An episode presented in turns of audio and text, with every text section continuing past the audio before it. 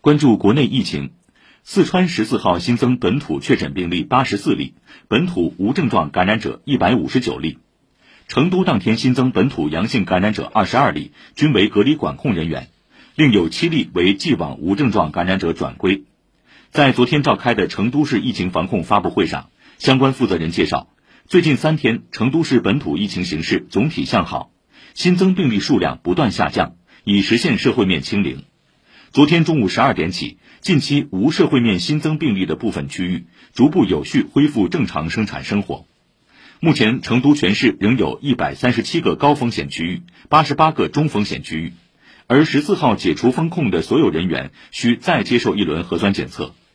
市民进入小区和各类公共场所、乘坐公共交通工具等，仍需持四十八小时内核酸阴性证明；返岗首日需持二十四小时内核酸阴性证明。